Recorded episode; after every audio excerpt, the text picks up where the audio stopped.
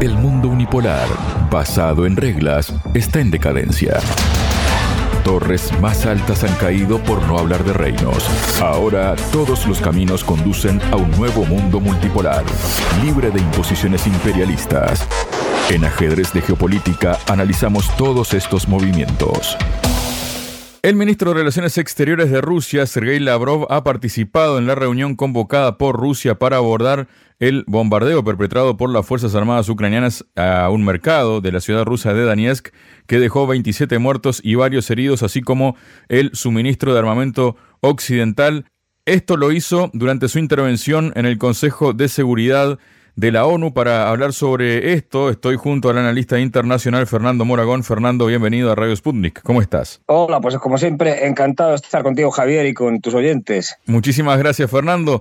Bueno, en sus declaraciones, el canciller ruso destacó que el factor clave que obstaculiza la búsqueda de formas que resuelvan pacíficamente la crisis ucraniana en el continuo apoyo de Occidente al régimen de Kiev, mejor dicho, es el continuo apoyo de Occidente al régimen de Kiev a pesar de su evidente agonía e incapacidad para obedecer la orden de infligir una derrota estratégica a Rusia o al menos de debilitarla. Al recibir armamento occidental, las fuerzas ucranianas atacan deliberadamente infraestructura civil en Rusia, según denunció Lavrov. No les avergüenza en absoluto que sus armas, incluidas municiones de racimo y proyectiles con uranio empobrecido de manera metódica, despiadada y deliberada, sean empleadas contra objetivos exclusivamente civiles, manifestó. ¿Qué se puede agregar a todo esto no ante la ONU y, y cuál es la reacción del occidente colectivo sobre todo esto, no, Fernando? Bueno, pues me temo que Naciones Unidas, que es una organización absolutamente, vamos a ser, digamos, no muy duros, absolutamente obsoleta y por lo tanto inservible. ¿Por qué? Porque tenemos un Consejo de Seguridad que se creó con los ganadores de la Segunda Guerra Mundial. Y es quien realmente decide, con lo cual esto se ha demostrado que es un mecanismo que no sirve, porque el derecho a veto hace que, aunque todos los demás estén a favor de una determinada resolución, bueno, una sola de los ganadores de la Segunda Guerra Mundial pueda vetarlo y ya está. Es decir, con lo cual la ONU, pues bueno, como lugar para digamos, mantener reuniones, intercambios de opiniones entre países, diplomáticos y tal, pues bueno, puede valer, pero para nada más. Pues y el problema es que Lavrov se va a encontrar poco de siempre. Si al final hay que votar una resolución, pues la va a vetar Estados Unidos y ya está, y a otra cosa. Es decir, es, bueno, pues un, desgraciadamente ya digo, algo que no tiene ningún tipo de, utilidad. Lo estamos viendo perfectamente en el conflicto en Palestina, con un gobierno de Israel haciendo todo tipo de barbaridades y Estados Unidos vetando cualquier tipo de resolución, pues bueno, ya digo, es como toda la arquitectura que se creó después o durante el final de la Segunda Guerra Mundial, desde Bretton Woods en adelante, toda esa arquitectura es producto de una época y, bueno, podía más o menos servir sin entrar a profundizar en ello, para esa época. Pero actualmente son organizaciones inservibles, del pasado, disfuncionales. Así que bueno, y ahí entra pues eso, el Fondo Monetario Internacional, el Banco Mundial, las mismas Naciones Unidas, por supuesto la OTAN, esa es de las más inservibles de todas.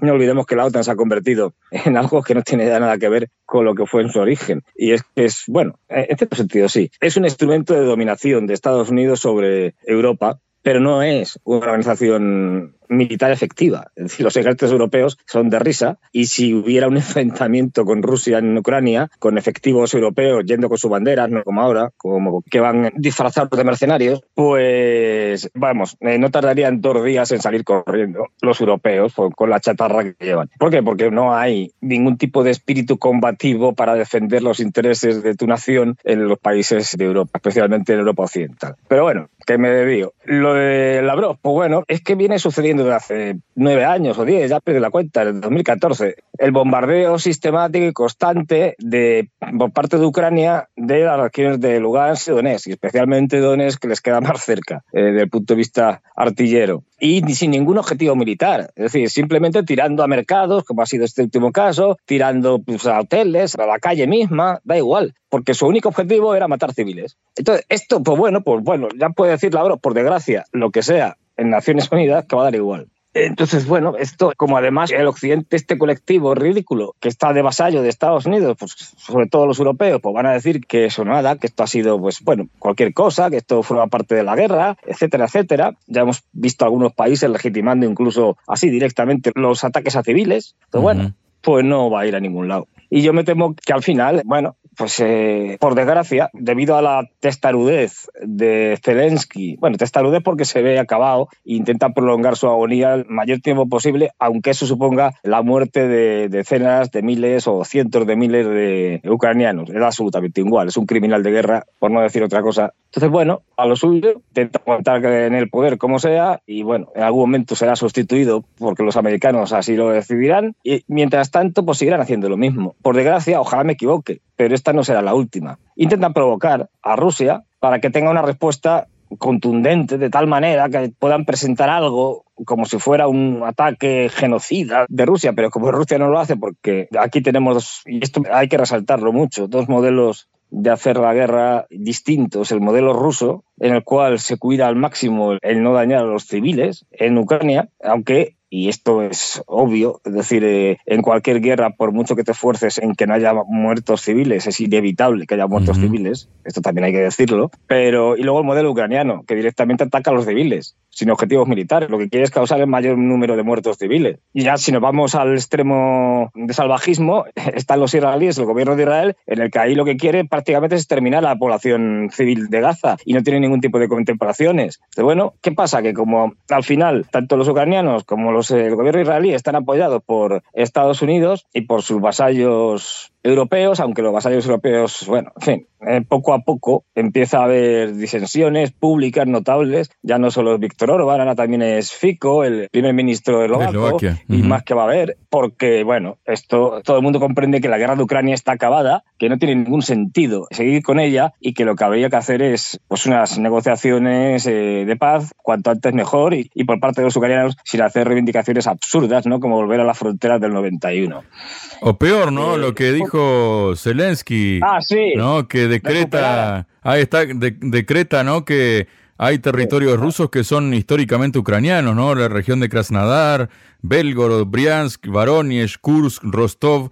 Dijo que son tierras históricamente habitadas por los ucranianos, ¿no? Bueno, pero esto ya forma parte del delirio del personaje, quiero decir, y el delirio de los dirigentes ucranianos. Y bueno, pues como si quieren reivindicar la luna, pues vale, en un decreto, es decir, pongan allí, la luna también es ucraniana. Pues bueno, pues vale, es decir, efectividad cero. Quiero decir, esto forma parte ya de una huida hacia adelante enloquecida por parte de esta gente. Y bueno, y hacer el ridículo, porque lo que estás haciendo es el ridículo a nivel internacional. estos tíos van perdiendo, se van a quedar en el mejor de los casos y la mitad del Estado, es decir, en el mejor de los casos, ¿eh? Y sin embargo están reivindicando aquí media Rusia. Bueno, pues vale, como si reivindican Vladivostok también. Me parece estupendo. Es decir, pero vamos, que ese es hacer el ridículo, es que la gente se ría a nivel internacional de unos tipos que han perdido completamente el norte.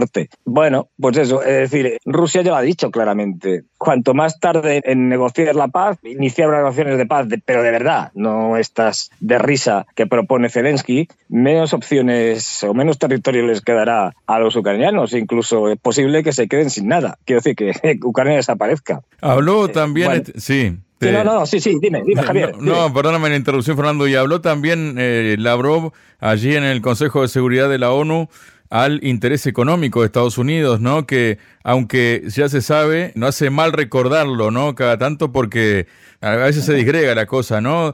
Eh, de Estados Unidos y otros países occidentales por el conflicto ucraniano que está empezando a aparecer, se dijo, a un rentable proyecto empresarial.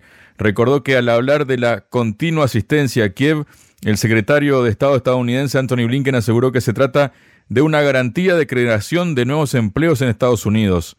O sea, creando empleos sin importar las consecuencias o los daños colaterales que son las muertes de miles de personas, incluidos civiles, ¿no? Bueno, pero esto está dentro de lo, digamos, casi, casi metafóricamente hablando de la genética de los norteamericanos como imperio. Nunca le ha importado matar cientos de miles, millones, no olvidemos. La guerra de Vietnam costó así aproximadamente unos 3 millones de vietnamitas. ¿Tuvo algún problema? No por matar 3 millones de vietnamitas de todas las formas posibles, es decir, no solo de formas convencionales, sino con el agente naranja, en fin, ha sido todo tipo de variedades, utilizando armamento químico como el napal, etcétera, etcétera. No, nunca ha tenido problemas. Es que parece a veces que olvidamos que hay un país, uno solo, un único país que ha utilizado bombas nucleares. Y ese, ese país se llama Estados Unidos. Luego, que ese país tiene una cárcel que se llama Guantánamo, donde el derecho cualquier tipo de derecho está ausente. Es decir, es un limbo legal absoluto, donde ni siquiera tienes la opción a que te juzguen. Bueno, a que te juzguen. Ni siquiera tienes la opción a que te acusen de algo formalmente. Y puedes estar, por lo tanto, todavía hay gente por allí. Es decir, indefinidamente, 20, 30 años y tal, para que luego a lo mejor te sueltes sin cargos. Es decir, es que, ¿de qué país hablamos? ¿De las cárceles secretas, por ejemplo, en Europa? Es que parece mentira que todavía haya gente que defienda a Estados Unidos. Es que, mire usted, es indefendible. Pero es que no es una vez, es otra, otra, otra. Bueno, pues claro, no les importa. ¿A qué le va a importar? Es un negocio estupendo, fantástico. Fíjate, han conseguido desindustrializar Europa. Bueno, está en camino de ello. Es decir, Alemania está en caída libre, con un montón de industrias ya, bueno, fatal y con manifestaciones de los agricultores, porque se está cargando también el sector agrícola alemán. En fin, un desastre. Y sin suficiente gas para poder dar eh, servicios a su población y a sus empresas. Pero es que, con lo cual, rentabilísimo. Desindustrializan Europa y esas industrias se van a Estados Unidos porque allí el gas, el combustible en general y tal es menor y están más cerca de las fuentes de combustible que el gas natural licuado que nos venden. Otro negocio, el gas natural licuado. Hemos pasado de comprar gas ruso barato a comprar gas natural licuado, producto de la fracturación hidráulica, que además contamina, eso lo digo por los, los ecoidiotas, que además contamina una barbaridad, a que este gas natural licuado no lo venda Estados Unidos a unos precios tres o cuatro veces mayores que el ruso. Un negocio fantástico. Luego, además, hemos soltado toda la chatarra que teníamos de armamento en Europa y se lo hemos dado a los ucranianos, con lo cual ahora pues tenemos que comprar armamento nuevo. ¿Y quién lo va a vender? Estados Unidos. A lo que estamos dando trabajo a los norteamericanos. Es decir,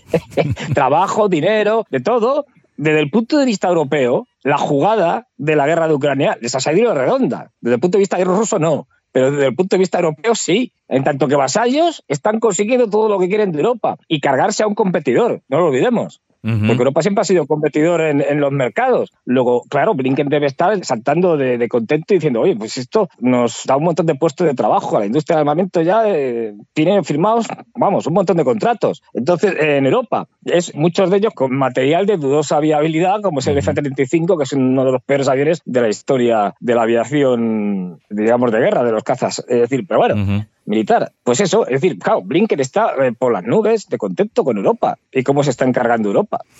También por allí habló, eh, Lavrov se refirió a que em, Moscú no inició su operación militar especial en Ucrania, dijo ni contra Ucrania ni contra el pueblo ucraniano, con el que todavía mantiene lazos fraternales.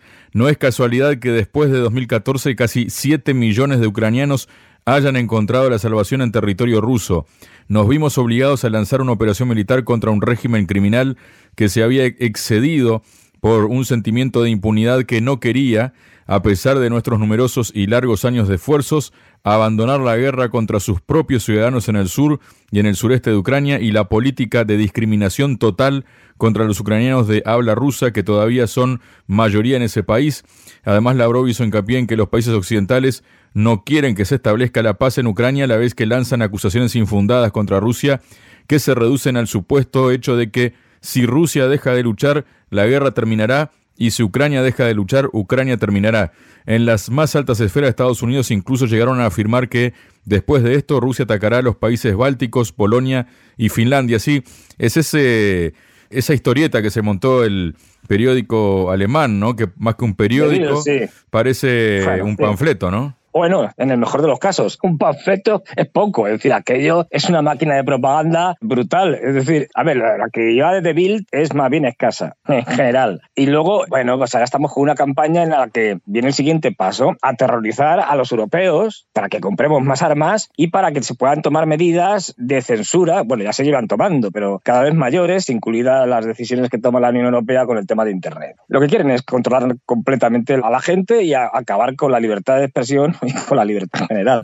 Pero vamos, en concreto. Y para eso hay que asustar. Entonces, claro, aunque sea muy descabellado y digas, no, Rusia va a invadir los Bálticos y luego Polonia y tal, y Alemania, y llegará hasta Gibraltar y cruzará el estrecho de Gibraltar, invadirá Marruecos y seguirá hasta Sudáfrica. Vale, quiero decir, son todo descabelladas. Quiero decir, cualquier análisis serio hace que este tipo de ideas no tengan sentido. Incluso te proponen, no, pero es que los rusos nos van a nos podrán atacar dentro de 20 años. Tienen la bola de cristal ahí.